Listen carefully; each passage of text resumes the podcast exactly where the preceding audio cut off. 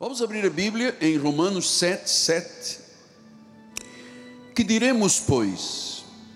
É a lei pecado? De modo nenhum. Mas eu não teria conhecido o pecado senão por intermédio da lei. Pois não teria eu conhecido a cobiça se a lei não dissera: não cobiçarás. Mas o pecado, tendo tomado mas o pecado, tomando ocasião pelo mandamento, despertou em mim toda a sorte de concupiscência, porque sem lei está morto o pecado. Conhecemos o pecado por intermédio da lei. Vamos orar ao Senhor. Glória a Deus. Senhor Jesus, mais uma vez, nossa gratidão por estarmos aqui num lugar de aconchego, de inclusão, um lugar de alegria, de paz, de conforto, de ensino, de encorajamento, aonde a ovelha é nutrida, é alimentada com pastos verdejantes, onde todos recebemos de uma mesa farta o pão da vida. E aqui estou eu, Senhor, mais uma vez, com este grande privilégio de ser um ministro que prega a verdade de Deus, os mistérios ocultos desde os tempos eternos, em nome de Jesus. Usa-me por misericórdia e todo o povo do Senhor diga amém, amém e amém. Muito obrigado, meu profeta. Meus amados irmãos, minha família, santos preciosos, povo escolhido, povo de Deus, povo amado pelo Senhor, povo que Deus conheceu antes dos tempos eternos. Povo que Deus adotou como filho, porque em amor nos predestinou.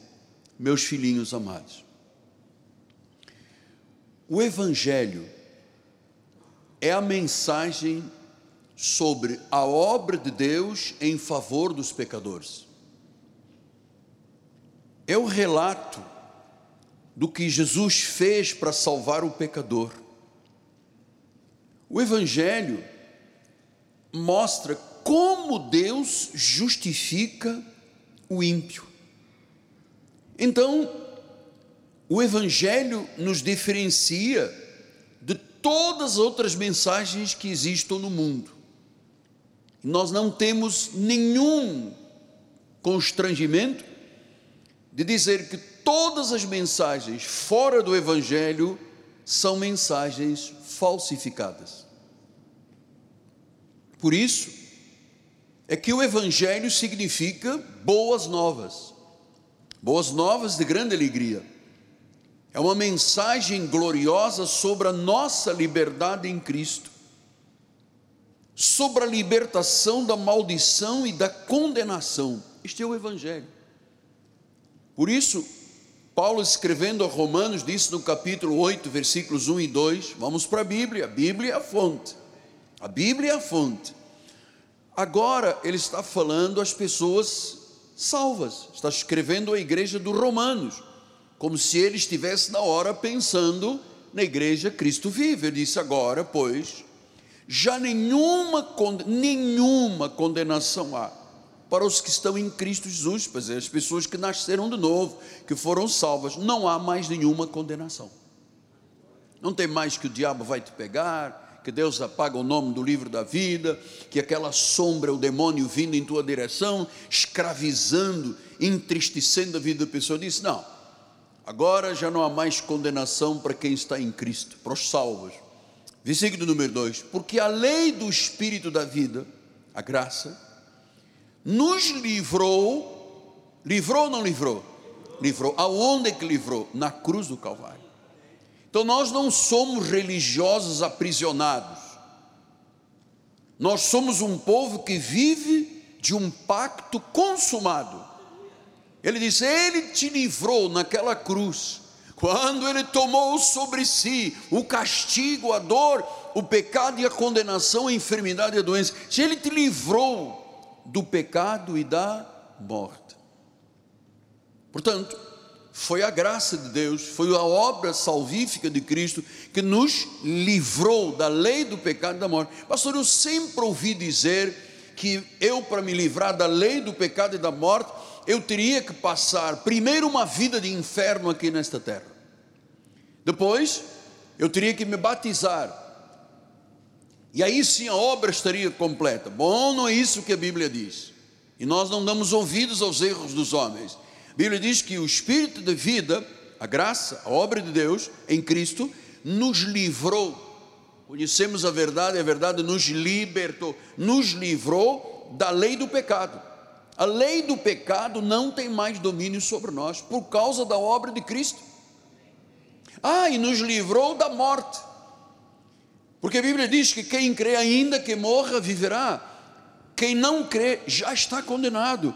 Então, meus amados, nosso ministério, por uma revelação a mesma que Deus deu ao apóstolo São Paulo, sabe fazer a distinção clara, inequívoca, do que é a lei e do que é a graça. Porque Paulo disse em Romanos 7,7: é a lei pecado? Ele disse: de modo nenhum, mas eu não teria conhecido pecado senão por intermédio da lei. Eu me recordo que quando eu entrei a primeira vez numa igreja de Lisboa, Assembleia de Deus de Lisboa, entrei de cadeira de rodas, saído do hospital, e eu, naquela noite, eu aprendi muita coisa. Eu aprendi tudo sobre o inferno, sobre o diabo, sobre acusação, sobre mentira, sobre engano, sobre a vida de lama. Eu disse, gente, mas eu estou aqui para ouvir o quê? Então eu me apercebi depois que eu estava no ministério da lei. O ministério da lei é que faz as pessoas se sentirem em pecado. Você não conhece uma pessoa da lei feliz. Esses 16 milhões de pessoas desviadas das igrejas, a maioria delas são escandalizadas, entristecidas, desanimadas, têm saudade da igreja, mas não voltam por quê? Porque foram escravizados pela lei. E as pessoas dizem: não, mas para viver dessa forma eu não vou. Estão lá do outro lado. Então disse: eu não teria conhecido o pecado se não fosse a lei. Então a lei mostra o que é pecado. A lei mostra que o pecador está num estado de morte. Mas a lei de Moisés, com todos os seus ritos, todas as cerimônias, não mostra o caminho da salvação. Sabe o que, que a lei mostra? Ezequiel 18,4: Eis que todas as almas são minhas, como a alma do Pai, também a alma do Filho é minha, e a alma que pecar morrerá. Essa é a mensagem da lei. Pecou, vais morrer. A graça diz: não, há um dom gratuito de vida em Cristo Jesus. O senhor tem que entender definitivamente o que é, que é graça, o que é, que é lei. A lei condena, a graça salva. A lei acusa, a graça restaura. A única coisa que o velho pacto sabe dizer é apontar a vida do pecado e a morte do pecador. A graça fala de uma forma muito mais benigna do que a lei. Olha como é que Paulo disse em Efésios: Pela graça sois salvos mediante a fé. Isto não vem de vós, é um dom de Deus. Disse, não de obras para que ninguém se glorie. Então, a, a lei diz: a alma que pecar morrerá. A graça diz: ouça a fé, ouça a graça e você viverá.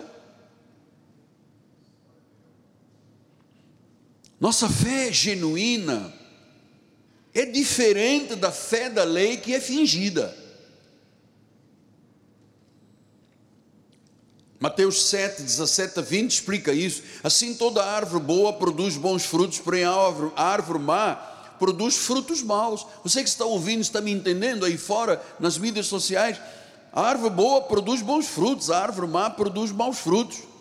Não pode a árvore boa produzir frutos maus, nem a árvore má produzir frutos bons. Toda árvore que não produz bom fruto é cortada e é lançada no fogo. Assim, pois, pelos frutos conhecereis. Então, vamos agora para a verdade, trazendo a verdade aqui para dentro da igreja. Pelos frutos da tua vida, nós sabemos se tu estás em graça, cortado pela graça ou ainda debaixo da lei. Como é que você está? Oh, apóstolo, está tudo mal. Má confissão é lei. Apóstolo, estou aí passando por uma adversidade, umas mentiras, mas a Bíblia diz que eu posso tudo e eu sou mais que vencedor. Esse é fruto da graça. Esse é fruto da graça. Nós não temos uma fé fingida, nós não temos uma fé hipócrita, fingida, nós temos uma fé genuína e verdadeira. Efésios 2,10 diz: Somos feitura dele, criados em Cristo Jesus para boas obras, a quais Deus de antemão preparou para que andássemos nela. Então a graça traz salvação, a graça nos traz uma, uma motivação para vivermos uma vida de retidão.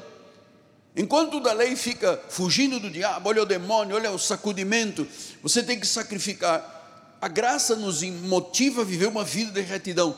Paulo explicou isso quando escreveu a Tito.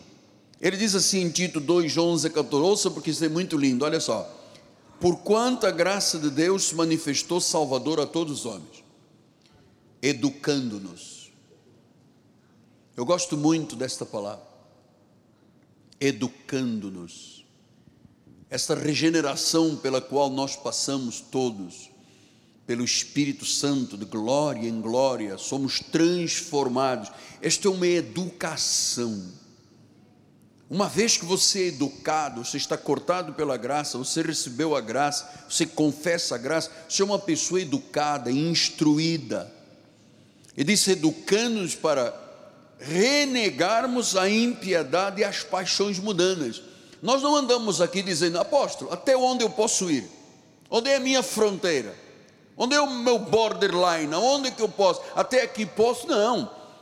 Essa educação nos faz olhar o pecado e dizer: esse pecado não é para mim, o pecado é fogo, o fogo vai me queimar, eu fujo. Então, nós renegamos impiedades, paixões mundanas, para vivermos de forma como? Sensata, justa e piedosamente. O crente da graça é assim que vive, é educado você vê, nós não temos aqui gente saindo para à cantina, voltando, pegando um copo de mocotó em basa, botar Coca-Cola durante o culto, pessoas que saem, entram, entram e saem, confusão, barulho dentro da igreja. Você vê? Este é um rebanho sensato, justo e piedoso. Por quê? Porque foi educado. E nós estamos aguardando a bendita, bendita esperança da manifestação da glória do nosso grande Deus, nosso Salvador Jesus Cristo o qual a si mesmo se deu por nós, para remirmos da iniquidade, para purificar para si mesmo um povo exclusivamente seu. Não é crente com o coração cheio de demônios, um povo exclusivamente seu, zeloso e de boas obras. Esta é a educação. Por isso é que você vê a transformação que sofre um homem, chefe de família, dentro do ministério deles.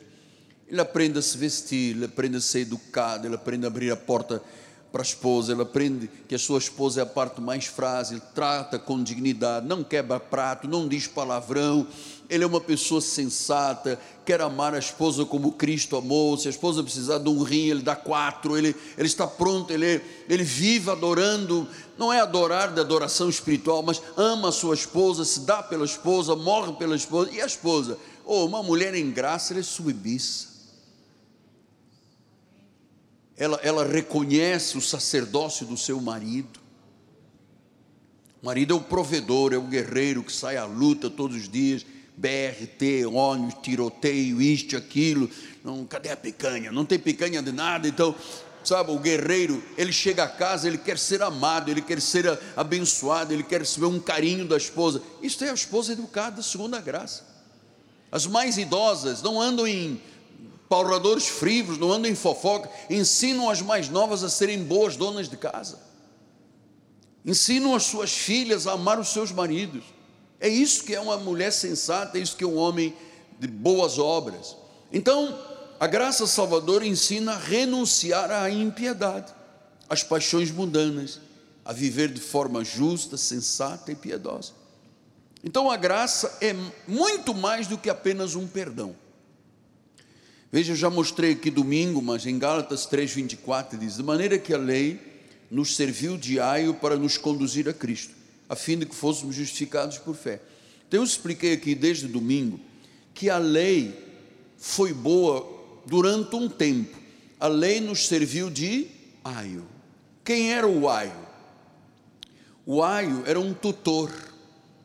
As pessoas nobres, ricas, é, especialmente de Roma, ele tinham um paidagogos, um pedagogo, a palavra portuguesa, do grego paidagogos, um aio, um guardião. E eles entregavam a criança ao paidagogos, ao aio, para que ele supervisionasse o crescimento daquele filho daquele nobre. Era um professor de comportamento moral, levava à escola, ensinava ética, ensinava resiliência, ensinava educação familiar. Mas havia uma hora que a criança crescia e não precisava mais de aio. Isso na vida espiritual é igual. Nós entramos na igreja, precisamos de um aio. A gente não fica, porque o diabo, que o diabo. Então, a lei serviu de aio. Ela diz: Olha, eu vou te levar a Cristo. Depois de Cristo, eu não tenho mais nada a ver com a sua vida. Eu me retiro da sua vida. O que ele fez eu não posso fazer. Eu apenas te chamei de pecador. Ele não, ele te salvou pelo seu próprio sacrifício. Então a lei nos foi de aio, levou a Cristo, que nos justificou pela fé. Então vamos imaginar numa escola a lei seria a babá do berçário, a graça, o professor principal, o titular. Essa é a graça. Quando éramos meninos, disse Paulo, quando eu era menino, pensava como menino, falava como menino, agia como menino, era a lei, era o aio. Mas quando eu cresci, eu deixei as coisas próprias de menino para trás. Eu não preciso mais do aio, eu tenho Cristo em mim. Eu tenho agora um professor titular da minha vida, se chama Jesus Cristo. E ele diz em João 17, 1,17, ele diz: a lei foi dada por intermédio de Moisés, mas a graça e a verdade vieram por meio de Cristo. Quem apontava a alma que pecar morrerá foi Moisés. Jesus disse que veio trazer um dom gratuito para a nossa salvação. Então, Moisés recebeu os dez mandamentos, o código legislativo de Israel, escreveu o Torá, o Pentateuco, os cinco primeiros livros da Bíblia, uh, o, o cânon bíblico dos judeus, desde Gênesis, Êxodo, Levítico, Números, Deuteronômio, foi escrito por Moisés, foram escritos por Moisés. Moisés foi o mais destacado na religião judaica. Mas a partir do momento que Cristo, o Deus feito homem, veio à terra, ele veio personificar a graça e a verdade. Por isso ele diz em João 1,14: o Verbo se fez carne e habitou no meio de nós, cheio de graça e de verdade. Vimos a sua glória, vimos a glória como do unigênito do Pai. Então Deus se fez carne. Então, a partir desse momento, a graça é predominante na história espiritual do salvo. É a graça. Por isso que Isaías disse o que a graça iria fazer, uma profecia, ele disse: Vinda, razoemos, diz o Senhor, ainda que os vossos pecados sejam como escarlata, se tornarão brancos como a neve, sejam vermelhos como o carmesim, se tornarão como a lã. Esta é a obra da graça de Deus.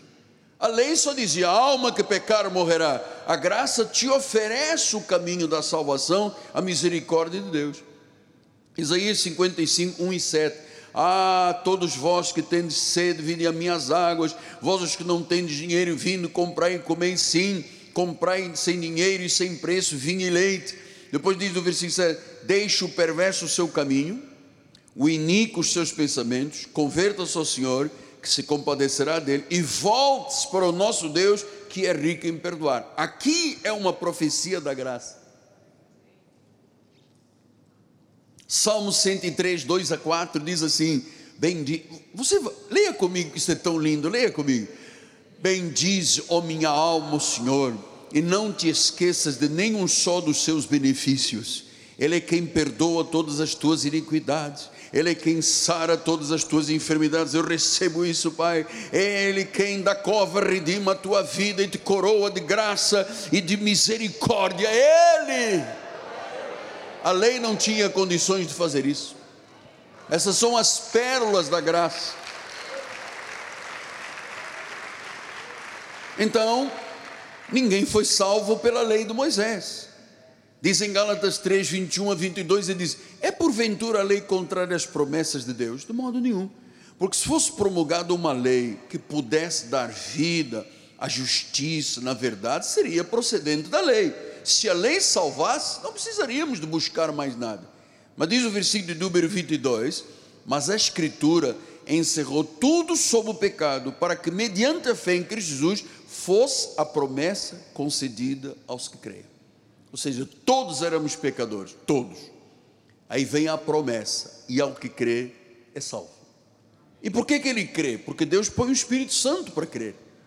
E por que, que Deus põe a uns e outros não? Porque é a semente da salvação e semente da perdição.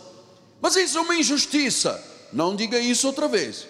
Deus não há injustiças, em Deus não há injustiça. Ele tem misericórdia de quem quer, ele salva de quem quer, não depende de quem quer ou de quem corre. Depende de Deus usar a sua e Deus usou para conosco.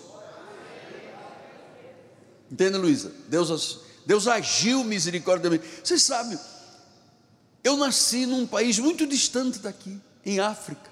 Eu sou africano de Angola, de Luanda, esperando um dia, pela graça de Deus, poder chegar ao senhor presidente da República do meu país, de Angola, o senhor general João Lourenço, que eu tenho orado todos os dias pelos presidentes das ex-colônias portuguesas, que hoje são países independentes.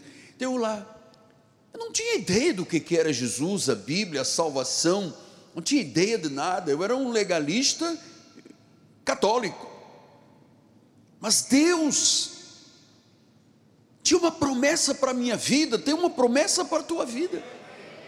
No tempo e no modo de Deus, essa promessa tinha que se cumprir.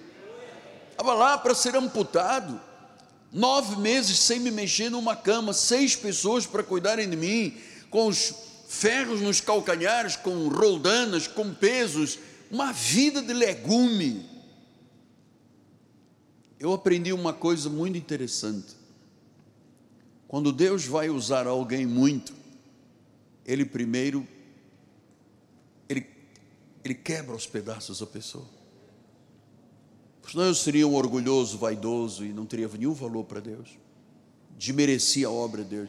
Então, todas as vezes que você vê uma pessoa, eu estou passando lutas, isto e aquilo, Deus está preparando um vaso de honra.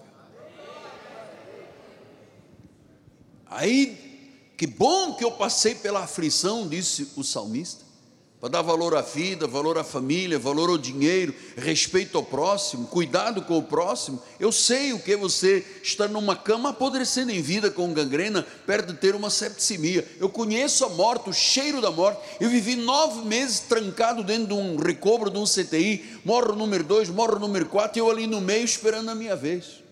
Deus disse: Não, esse aqui, ele irá levar a palavra de Deus à volta do mundo. Hoje temos gente em África, pastores, igrejas, nós temos na, na Ásia, do outro lado, no Japão, na China, sei lá onde, na Austrália, nos Estados Unidos, gente que, de Portugal, que Portugal que nos ama tanto, ama tanta graça, que vem beber, não importa a hora, nem que durmam para acordar depois, mas sabem que dependem desse ministério.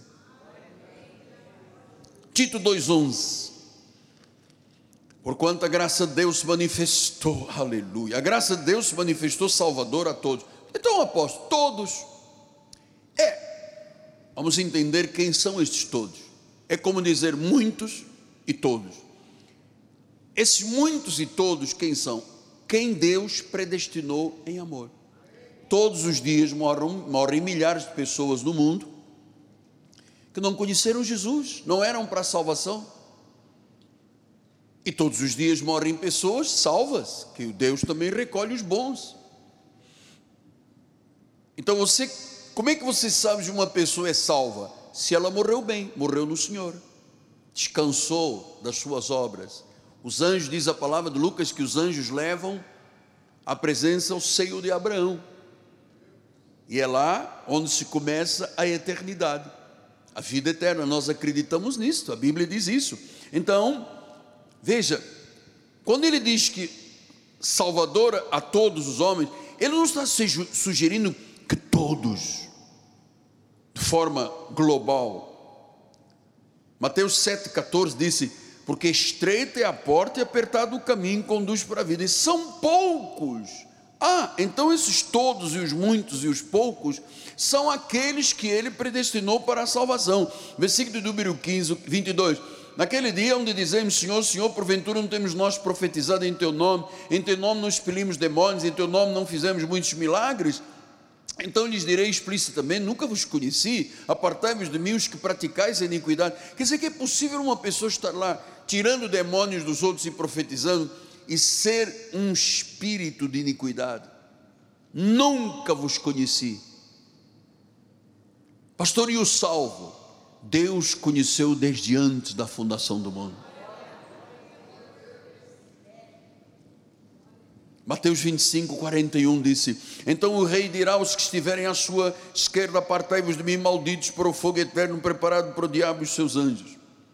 Porque tive fome, não me destes comer, tive sede, não me destes beber. Sendo forasteiro, não me hospedaste, estava nu, não me vestiste, deixando enfermo. Você, amado, isso está dizendo a obra social eu todo mês tiro do meu coração e da minha vida dinheiro para dar cestas básicas. Temos vários irmãos aqui que fazem até muito mais do que eu. Mas eu não posso viver ver uma pessoa com fome, não posso. Eu não posso ver uma pessoa necessitada. Não consigo. Se eu na rua vejo um indivíduo andando de cadeira de rodas, de muletas, sem perna, no skate. Semana passada eu fui um shopping com a bispa, e tinha um rapaz de skate, paralisado. Muita gente olhando para ele com desdém. Eu cheguei lá, abracei ele, orei por ele. Ele olhou para mim e disse: Apóstolo, eu te amo. Eu disse: Tem que ir lá na igreja, meu amado. Estava lá, abandonado pelas pessoas. Peguei uma oferta boa, dei para ele. Eu não consigo ver uma pessoa passando necessidades, amado. E nós sabemos que disse Jesus: aos pobres prega o Evangelho. Por quê? Porque é o Evangelho que tira da pobreza, amado. Porque o indivíduo aprende o Evangelho, doutor, começa a praticar, começa a semear, começa a dizimar, às vezes do pouquinho, e às tantas o indivíduo tem estabilidade financeira. Versículo número 40, sendo, então lhes perguntou, Senhor, quando foi que te vimos com fome, sede, forasteiro, nu, enfermo, preso, e, e não te assistimos? Então ele responderá: Em verdade vos digo, sempre que deixaste de fazer a um destes mais pequeninos, você deixou de fazer a mim. Nós estamos no mês de julho, frio às pampas. Nós temos irmãos aqui na igreja que não têm, é, vulneráveis, ainda são vulneráveis, é a expressão mais firme que eu posso usar.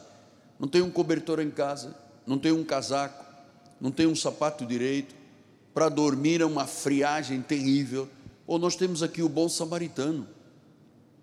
Pegue lá uma peça da sua roupa, não tenha medo disso, mas não é uma peça de roupa já esfolada, uma peça de roupa boa, dê para uma pessoa, dê um cobertor, dê uma ajuda, porque quando você faz isto a um justo, você está fazendo a Deus. Quando você for fazer compras, tira lá uma lata, fala com o teu marido, vamos não ser invejosos, né? mão fechada, né? Aquela, não joga nem peteca para não abrir a mão vamos tirar, todo mês vamos levar uma latinha, uma, um quilinho de não sei de quê, de arroz, de feijão, para ajudar as pessoas. Nós temos muita gente vulnerável aqui.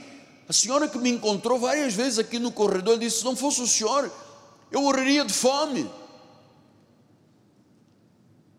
Eu disse: o que, que a senhora quer? Quer picanha? Vamos lá. Você pensa que tem algum político que te ama, alguma organização que quer o teu bem? O único que te ama é o Deus da Bíblia, amado. Que quer o teu bem, quer te prosperar, quer te fazer cabeça, está por cima, não por baixo. Você tem que acreditar no que Deus diz, amado. Eu não acredito em homem algum. Eu acredito no meu Deus, nesse Deus vivo, que é maravilhoso, que é médico, que é Senhor, que é pastor, é provedor, o Deus proverá, Jeová Jiré, como ele chamava no antigo pacto, da manifestação da criação. Então, graças a Deus é salvadora, toda a glória seja dada a Deus. Romanos 4,16 diz: essa razão provém da fé, para que seja segundo a graça, a fim de que seja firme a promessa. é a fé, é a graça. 2 Timóteo 1,9 disse: Ele nos salvou, Ele, Ele, nos salvou, nos chamou com santa vocação, não segundo as nossas obras, mas conforme a Sua própria determinação e graça que nos foi dada em Cristo Jesus antes dos tempos eternos. Ele salvou, Ele chamou, Ele vocacionou, Ele é soberano. Por isso, Paulo diz: Sou o que sou pela graça de Deus. Então, a graça não é a lei, a graça é o único meio da salvação para o pecador. Através da vida, da morte, da ressurreição de Cristo, fomos salvos. A salvação é somente pela graça, sola gratia. Então nós conhecemos os perigos do legalismo. Eu vou lhe dizer, eu vou lhe dizer sem medo do que eu vou dizer, porque eu tenho autoridade para isso. Hoje o evangelho virou um mercado. Paulo dizia: eles estão fazendo, Pedro, mercado de vós. Nós não mercantilizamos a palavra. Amado, muita gente que está nos altares, chamados de pastores ou líderes, sequer são crentes. Porque o que eu vejo fazer com o povo de Deus, amado, isso é um crente. Cara cuspindo na boca das pessoas. Mandando a pessoa botar a cabeça num balde d'água para autobatismo. Essa gente que diz pastor, o pastor é o confortador, é um pai, é um, é um protetor da igreja, é um encorajador da igreja, é o alimentador da igreja, é o provedor humano da igreja. O pastor tem que ter um caráter de Deus. Quantos estão aí desviados, escandalizados, vazios, conforme eu disse, sentem falta da igreja, mas têm medo, estão desanimados, porque são vítimas de homens que se dizem pastores que nem crentes são, não acreditam, não conhecem a Bíblia.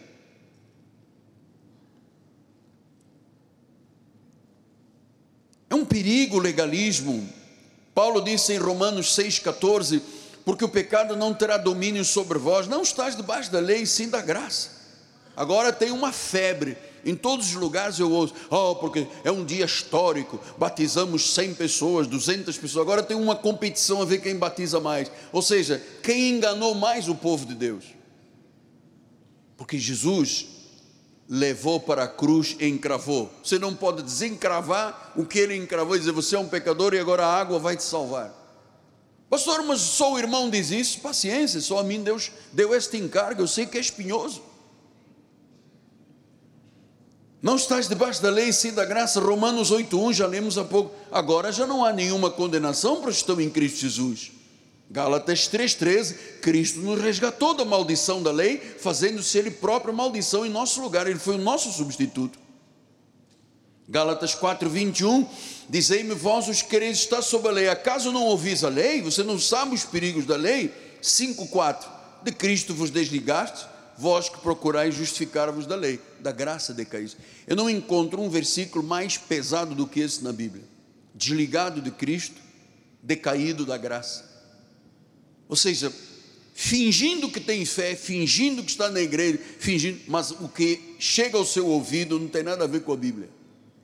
Tito 3,5 disse: Não por obras de justiça praticadas por nós, mas segundo a sua misericórdia, Ele nos salvou mediante o lavar na lagoa da barra. Não, deixa eu ver se são os meus óculos. Não por obras de justiça praticadas por nós, mas segundo a sua misericórdia, Ele nos salvou mediante o lavar na praia da barra.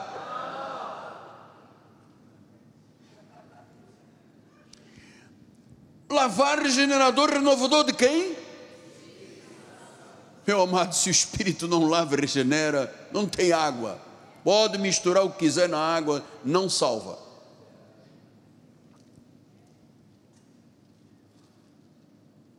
Nós temos um espírito totalmente novo, porque nós cremos num Deus que renovou a nossa vida.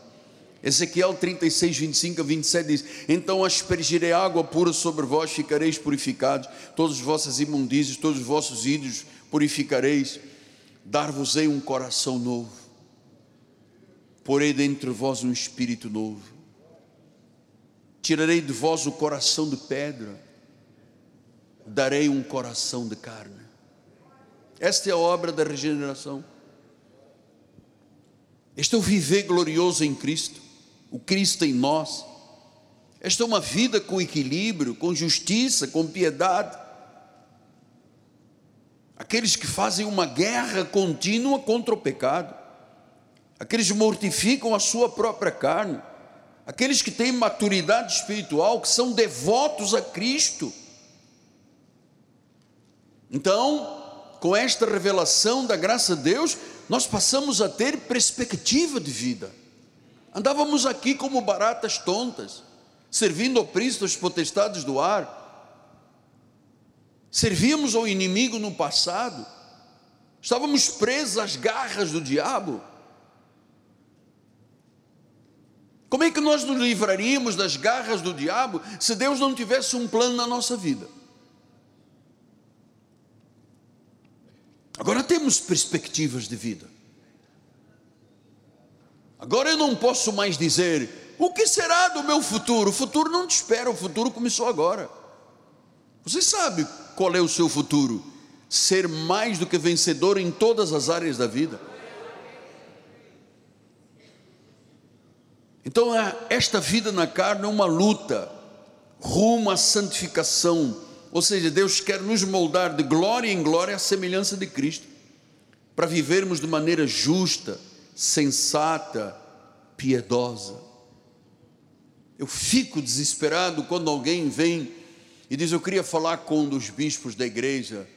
Eu tenho um problema de uma incompatibilidade com a minha esposa, eu quero me divorciar. Ah, mas não faça isso, pelo amor de Jesus. Não me traga problemas para Deus aqui dentro do ministério.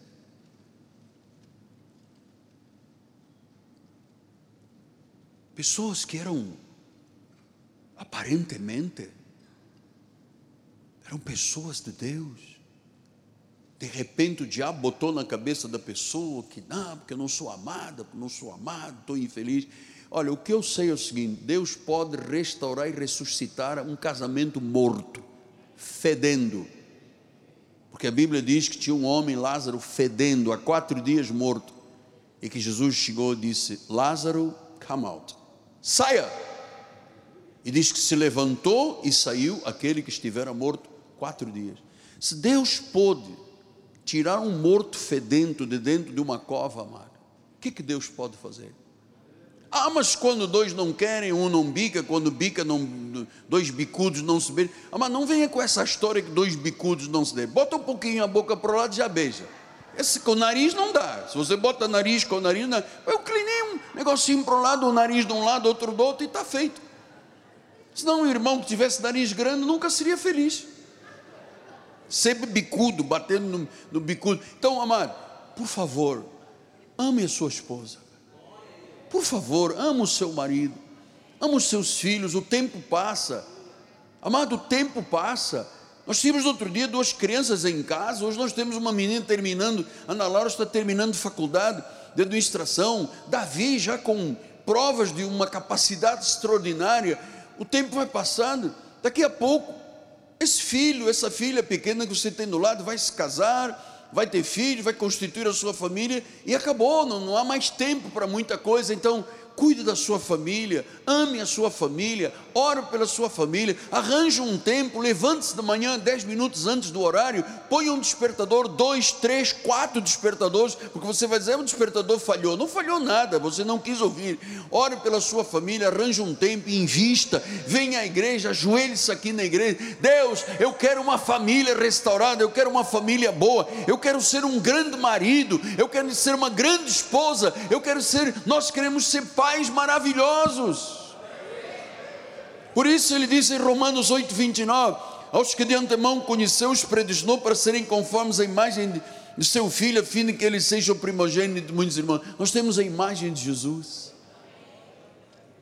Fomos transformados, fomos moldados em nosso caráter fomos moldados em nossas atitudes, em nossos comportamentos. Deus não aceita mais desculpas ferrapadas. Ah, porque eu sou um fraco de um pecador. Bota isso para a rua. Você não é fraco de nada. Você é forte. A tua carne pode ser fraca, mas o teu espírito é forte e poderoso. Nós tivemos nosso caráter mudado, nossas atitudes mudadas, nosso comportamento Isto é um processo de crescimento espiritual. Amar a Deus, obedecer aos ensinamentos, refletir o seu amor, ter a imagem de Cristo, transformados de glória em glória, sermos os melhores patrões, os melhores empregados. Amado, eu me cansei numa época que eu recebi aqui telefone dizendo, ah, porque um, uma pessoa da sua igreja está trabalhando, ele é o pior da, da nossa empresa. Não tem isso, acabou aqui. Quem é da nossa igreja é o melhor em tudo. Dá testemunho Olhe que Deus multiplique os teus bens em vida, que você seja grande, grande, grande, grande nesta terra, que a luz de Deus te ilumine os teus caminhos, amado. Veja a restituição de Deus, creia nisto. Isso não é utopia. É Deus dizendo: Eu vou restituir. Os anos foram consumidos pelo gafanhoto. Tereis e comereis em dobro. Não serás confundido, amado. Há novos começos. A glória de julho até dezembro será gloriosíssima, amado. Shecamanta koroba barabasekeme. De glória em glória, de glória em glória, de glória em glória, saia doença, saia opressão, saia esse bloqueio mental, saia essa enfermidade da tua vida, saia dessa depressão, ansiedade, medo, nervosismo. Tu és um homem de Deus forte. Tu és uma mulher de Deus forte. Somos famílias de Deus fortes. Nascemos para vencer. Diga glória a Deus. Diga glória a Deus outra vez. Mais uma vez. É isso mesmo. É isso mesmo. Aleluia. Aleluia, Jesus. Aleluia. Pai. Maravilhoso estar em tua casa, maravilhoso crescer na graça e no conhecimento de Deus, maravilhoso quando temos a força para dizer não a este mundo perverso, tenebroso, este mundo perverso, corrupto que está aí fora, o povo sendo enganado geração em geração em geração, seca no Nordeste, pessoas que não têm banheiro, saneamento básico, e todo ano vem um monte de gente de garganta grande dizendo que vai mudar tudo.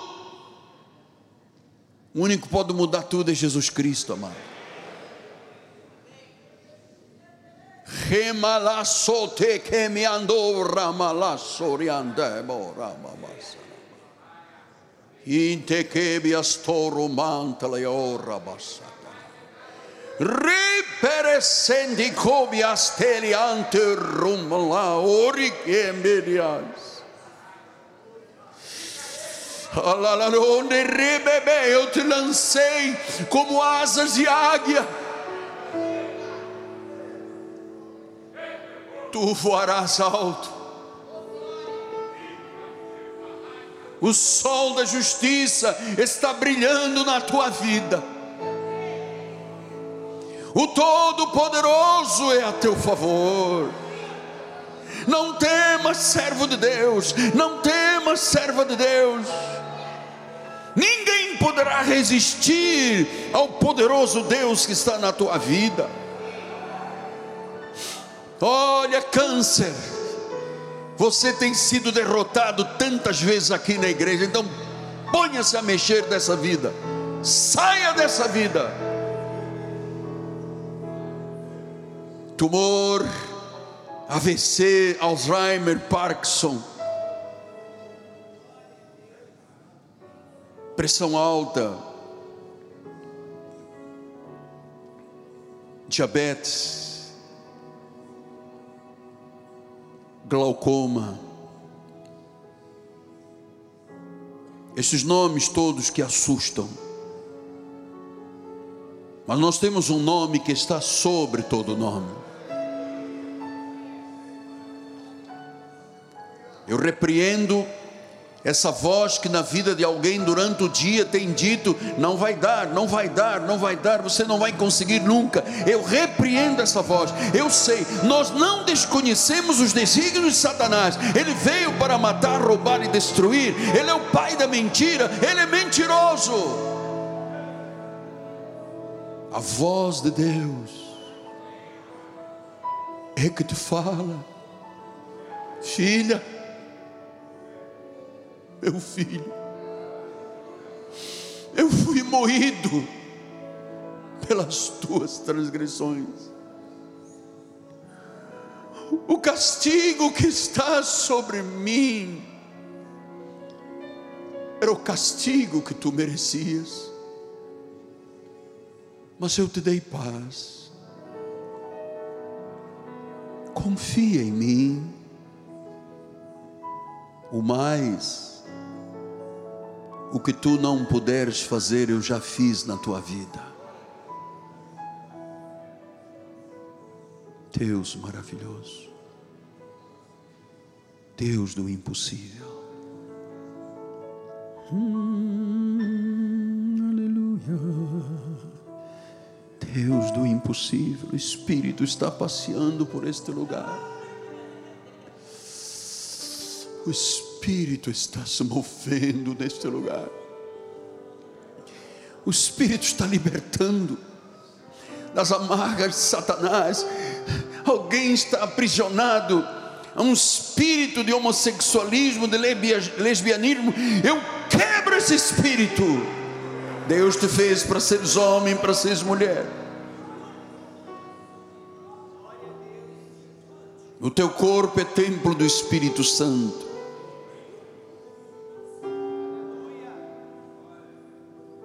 Teu corpo é sagrado. Aleluia. Santo és tu, Pai. Quem te disse que você não vai passar nessa prova? Quem te disse que você não vai conquistar essa promoção, essa compra ou essa venda? Quem te disse? Que voz você ouviu dizer que se a tua família morreu de câncer ou de tumor, você vai morrer também. Quem é que te disse isso aqui? Isso não foi a voz de Deus.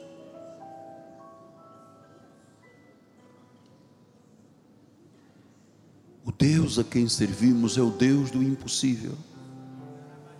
Senhor, eu sei que não é o meu grito, perdão, Senhor, se eu estou um pouco exaltado no meu espírito, é, é o teu espírito, não é a minha força, não é por força é pelo Espírito. O Espírito está tocando, se movendo, se manifestando. Ele está curando. Ele está trazendo à existência o que não existe. Ele está trazendo à existência o que não existe. Ele está tratando coisas que não são como se já, já são, como se já fossem. Este homem que está aqui dentro, no meio desse grupo grande, se sentindo acovardado, intimidado. Ouça, se Deus é por você, não importa quem é contra a tua vida. Tu tens uma unção do santo e essa unção permanece em sua vida. Pastor, mas aquele irmão foi embora. Ele foi porque não era dos nossos. Era maçã podre que queria apodrecer outras maçãs boas. Foi-se porque não eram dos nossos. Tenha paz. O Deus que te chamou é o Deus do impossível. Mas o meu marido perdeu o emprego, Deus tem uma porta maior. Jesus é o mesmo que abriu o mar vermelho.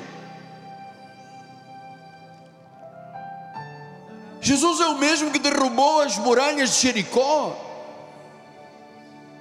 Jesus é o mesmo que derrubou o gigante Golias com uma pedra.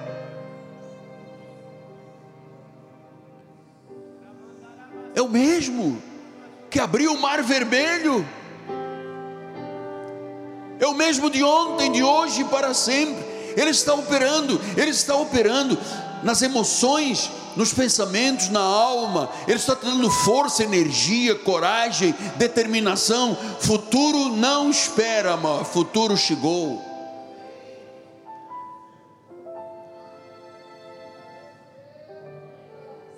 Abra suas asas da fé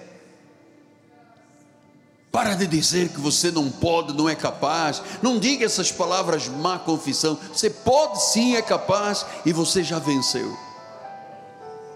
Aleluia. Aleluia. Vamos ficar de pé. O meu Deus é o Deus do impossível. Vamos cantar com as mãos para os céus. Jeová Jireh, o grande El Shaddai. Vamos dizer que abriu o mar vermelho e ao seu povo fez passar, e da rocha água limpa fez brotar.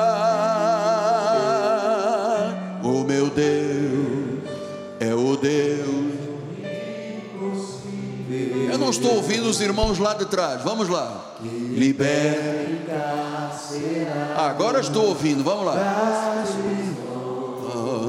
faz da estéril. Tu vais ter filhos e filhas. Traz a alma do ferido e dilata o amor nos corações.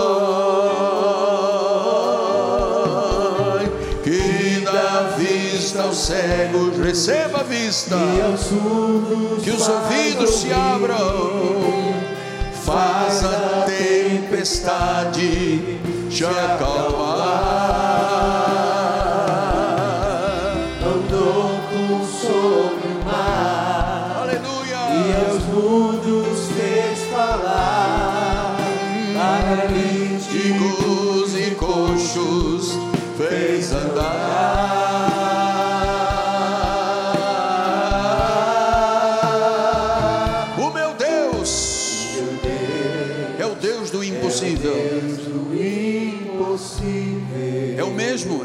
mesmo de hoje e sempre. É o mesmo hoje E sempre há de ser. O meu Deus, Deus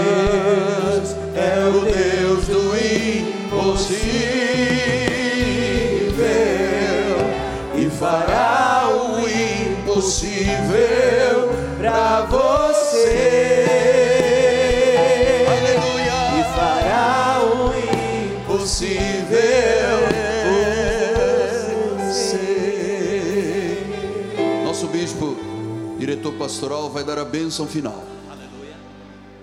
Levante suas mãos para o altar em nome de Jesus.